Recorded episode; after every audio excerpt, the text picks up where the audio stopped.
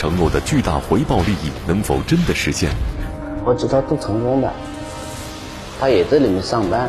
我一个也需要，第二个他也便宜，技师也好，所以我就选择了这个地方。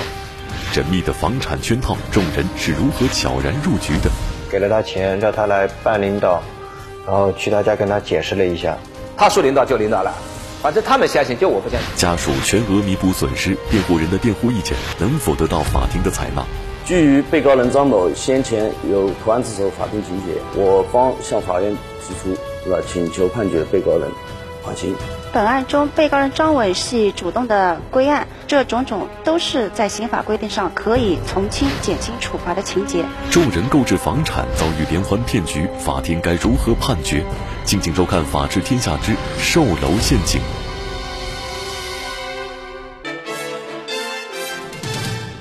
讲述典型案例，传播法治声音。大家好，这里是《法治天下》，我是玛雅。在日常生活当中，很多朋友在购置房产时，总喜欢通过一些熟人关系，期望得到所谓的内部价格。然而，也正是这种较大的价格差异，让很多的购房者放松了警惕，忽视了一些相关信息的核实，以至于让自己的利益遭受了不必要的损失。前不久，家住江苏省无锡市的老李几个人，就是在内部价高回报的诱惑下，一步步走进了被设计好的连环骗局。这到底是怎么一回事呢？让我们一起走进今天的《法治天下》。二零一七年七月八日，家住江苏省无锡市的张伟来到所在辖区的派出所投案自首，说自己骗了别人的钱。考虑到后期，哪怕你还了钱，证据在他们手里，人家还是能告你的。自首的话，你按照法律来嘛，该怎么做就怎么做。据他自己交代称呢，就是他从二零一四年开始到二零一七年，以那个购买商铺为为由，先后骗了五位客户。人民币大约三百多万元。警方依据张伟的供述，先后找到五位被害人，对具体情况进行调查核实。我一共打了九十九万多，就是在那边租的一套房子给你卖掉了，好像是三十几万，不要四十几万。你买店面这个价格，然后五年返租，总共要返百分之五十。通过对被害人的调查核实，警方确定张伟诈骗行为属实。我收到第一笔款项之后，我考虑过看能不能争取把他这个房子能弄给他，但后来实在是弄不到了，没有办法了。我就想看能拖就多久就拖多久。随后，警方将本案相关的侦查材料移送至江苏省无锡市锡山区人民检察院审查起诉。我们也是进行了阅卷，核实了相关的书证物证。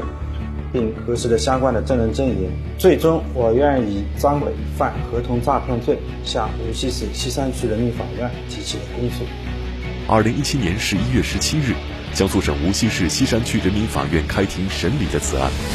作为房产中介的被告人张伟，在短短的三年时间内骗取了五名被害人的三百多万元。他到底是利用什么样的手段，让这几名被害人走进自己设计好的圈套？被告人张伟又会受到什么样的法律处罚呢？今天我们请到了本案的主审法官，来自江苏省无锡市锡山区人民法院的林林法官，让他来为我们讲述整个案件背后的故事。有请林法官。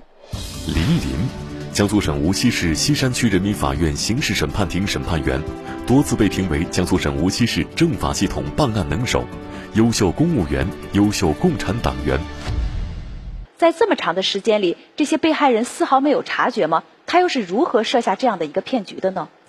本案呢是由当事双方因为购置房产所引发的一起合同诈骗案件。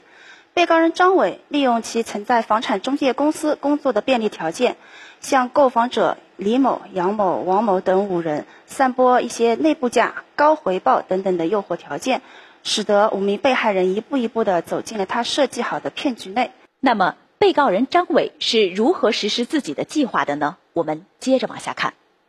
二十六岁的无锡人张伟，大学毕业后来到了一家知名房产中介公司工作，自己找工作就是进入了房地产销售这一块。一三年就开始了，一直做到一五一六年的时候，在房产买卖的过程中结识了购房者李某。我们在他手里面也成交了不少房子了。那个时候的话。房子在他手手里都签了好几套的，好几套都成功的。出于对张伟的信任，李某多次向张伟表达了购买商铺的强烈愿望。像我们做生意的嘛，他那就是要买店面房嘛。店面房那个时候的话，就打算反正买商品房的时候就打算买这个。后来我就帮他找嘛，找就是合适的商铺。而这时偏偏没有代售的商铺，但业绩一般的张伟更是不愿意放弃轻易到手的订单。然后的话，我就叫他交定金，先把铺子定下来。他说说自己的房子还没卖掉，没暂时没有钱。最后，张伟又对李某做出了其他方面的承诺。因为那时候售楼处卖的商铺是嗯商铺是二期的，紧接着会开发三期和四期的。后来我就骗他说，四期到时候有商铺我会帮你留。那个时候我买是买在那个那个下面的店铺。不仅如此，张伟为了留住李某这个客户，并承诺将来交易时会在价格和后期服务上给予较大幅度的优惠。市市面的价格大概是一万二左右，然后正好遇到，呃，开发商那边有折扣，后来是一万出头一点，相当于便宜了两千块钱一个平方。二零一五年三月一日，李某与张伟签署了一份房屋协议认购书与房屋委托代管合同各一份。双方约定，张伟以一万的内部价格将楼盘商铺的一间卖给李某，然后自己在电脑里打印，然后把名字改成他的名字，然后价格就是按照之前承诺的价格改上去了。协议生效后，由房产中介公司代为管理，租赁这间商铺，租金以季度支付的形式打入李某的账户。当即，李某交付十万元的定金及五万元服务费。当时也没考虑那么多。但是便宜一点的话，它更好嘛。他也在里面上班。也正是基于这些原因，李某又先后介绍了自己的朋友杨某、王某、刘某等四人前来购买房产。我们开开开始超市嘛，总是想想买个店面嘛，想买店面自己做，就是在租金啊什么的，呃，不用掏的。然后嘛，可以干长久一点。因为卖房子过程就认识了张家伟，知道吧？刚开始那个小伙子过来的话，我们觉得是吧？看上去是还是。年轻又很老实的。然而，就在此时，张伟的工作出现变动，身份也发生了实质性的变化。后来就是跟领导关系不融洽，后来就嗯，感觉在这那边做不下去，就离职了。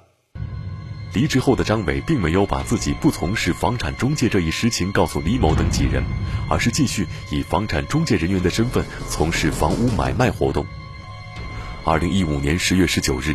张伟约李某、杨某、王某等几人来到李某的家中，签署房屋购置的相关合同。就是恒大公司拿的采购协议，就是合同，采购合同来了拿出来了，给我签的协议，然后我钱就直接，呃，给他了。不仅如此，几人签订完房屋协议认购书后，张伟又让几人签订了一份房屋买卖保密协议。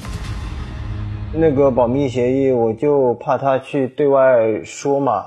我怕他就是对外说之后，人家会觉得这个事情有问题什么的，嗯，他会怀疑，所以叫他签个保密协议，叫他不要对外说。签完房屋协议认购书的第二天，李某等几人就催促张伟进一步办理购房合同签订及交付尾款事宜。我就是心里怕嘛，既然弄不到了，那这个事情会，呃，我就想看能拖就多久就拖多久，就是能圆谎圆过去。房款付清后，购房者为何迟迟见不到所购房产的备案？我们一直催他，就是要马上必须要办了，就是备案。不，他想一直些备案合同出来了，出来我们查不到。面对几位购房者的不断催促，张伟会如何应对？我说能不能有找个人帮我办点事情，就帮我冒充个人去说点话，然后他就开价一千块钱。庭审现场，公诉方指控罪名能否成立？本案中，被告人张伟系主动的归案。这种种都是在刑法规定上可以从轻、减轻处罚的情节。敬请收看《法治天下之售楼陷阱》。在几人的多方催促下，二零一六年十月，张伟与几人签订了房屋购置合同书。他那个炒炒购协议上面肯定有章的，有恒大呃呃绿洲的那个章，然后有那个炒购协议，正规炒一炒炒购协议是一样的，就是我们我当时也就很相信的。接着，几人以银行转账、现金支付的形式向张伟的个人账户付清了剩余款项。截至此时，李某共向张伟支付一百一十余万元，杨某向张伟支付九十九万余元。王某、刘某、赵某分别向张伟支付三十二万、六十四万和二十七万。最后，张伟为几人出具了相关款项的收款收据。打款刚开始是打的个人账户，我因为我借口就说是因为它是内部交易，嗯，打不了，不能直接进财务。为了让几位购房者更加相信，张伟还在收款票据方面做了更充分的准备。收据上的金额就是他打给我钱的总金额，就他打给我钱，收据上就是多少钱。不仅如此，为了达到更加逼真的效果，张伟还在公章上动起了心思。公章的话，就是在路边商商店刻刻字那种商店找人刻的，然后自己盖盖。为了掩人耳目和博取几位被害人的信任，张伟又将伪造好的收款收据、财务公章放在曾经认识的销售财务刘某处。二零一七年四月份的一天，嗯，张伟进来告诉我说，他有一个文件袋要放在我这里，然后他说一会儿会过来拿。因为以前我们是同事，他也没有让我替他做什么，然后我就同意了。随后，在李某、杨某、王某几人的见证下，张伟从房产公司财务处取回了放在财务刘某处的文件袋。通过短片呢，我们看到被告人张伟呢，为了取得几位购房者的信任，自己呢伪造了收款收据以及财务公章。那么他的这种行为在法律上该如何认定，又会得到什么样的法律处罚呢？根据《中华人民共和国刑法》第二百二十四条的规定，以非法占有为目的，在签订履行合同的过程中骗取对方当事人财物的，达到一定数额，就应当以合同诈骗罪追究刑事责任。然后，其实合同诈骗罪其中一个主要的表现形式，就是用虚构的单位或者冒用他人的名义签订合同。本案中，被告人张伟离职以后，仍旧采用本单位的房产购置的一个认购书，以及伪造本单位的一个财务公章，与几位购房者签署购房合同，并收取了购房款，高达三百余万元。他的行为已经构成了合同诈骗罪，且涉案金额是特别巨大，花了几百万去购置房产，不料想换来的却是一张盖有虚假公章的收款收据。几位购房者能否发现这其中的漏洞？接下来他们又会怎么办呢？我们接着往下看。当房款付清后，几位购房者除了得到一份加盖有房产中介公司公章的收款收据外，对所购房产的其他信息一无所知。刚开始都对对他有怀疑，我们总会是不相信的。私下里我就问了那个售楼处的那个服服务人员，就是接招待接待人员，然后我就在呃张伟是不是在这里面上班？他也是的。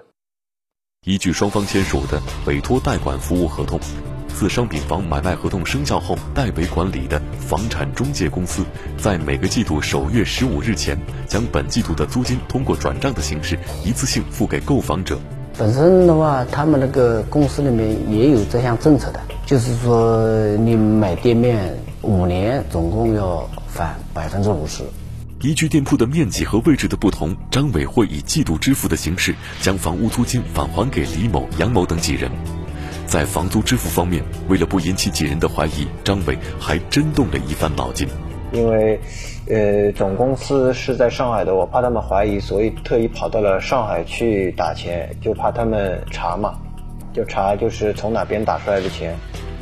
起初，几个人对返租的打款账户为个人账户也提出了异议。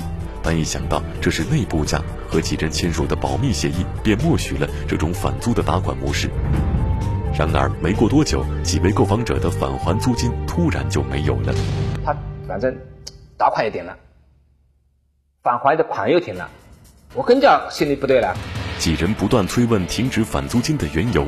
与此同时，几人还提出了让张伟开具房产公司统一的销售不动产统一发票的需求。就是。假发票的人推荐给我的，我说能不能有找个人帮我办点事情，就帮我冒充个人去说点话，然后他就开价一千块钱。随后，张伟便将自己的情况告诉了这位女性领导，随即这位领导很快便领会了张伟的意图。紧接着，在张伟的带领下，这位女领导来到了李某家中，见到了李某、杨某等五人。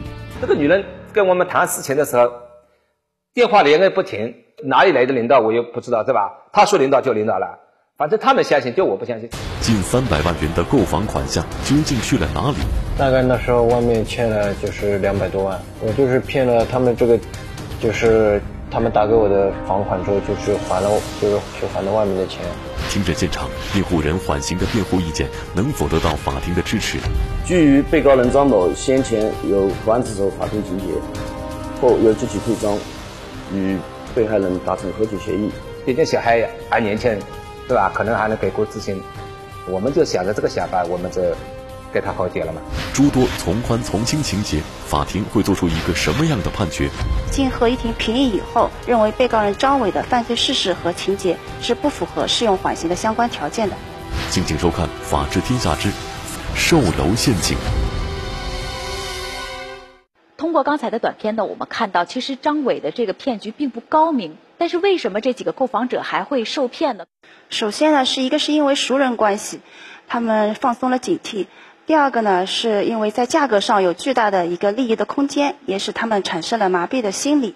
在我们的日常生活中啊，小到生活用品的消费，大到房产等方面的购置支出，销售方均应当依照法律的规定开具国家统一的正规票据。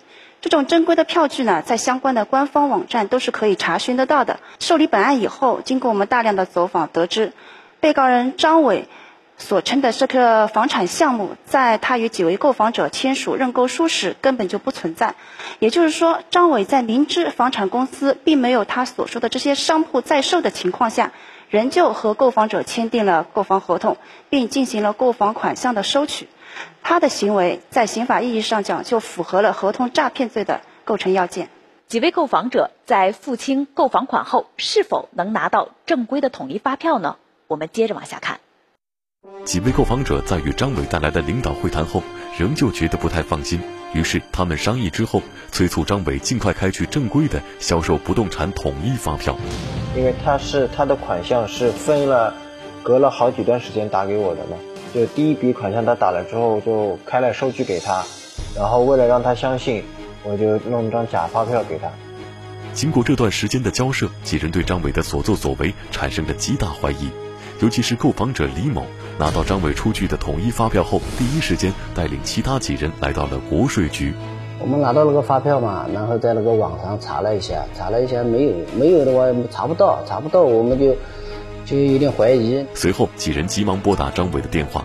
我们当时也到衡山路之后，售楼处已经去闹了嘛，就是那件业品，呃，叫他到那边去，递到那边去，他一拖再拖，还是没过来。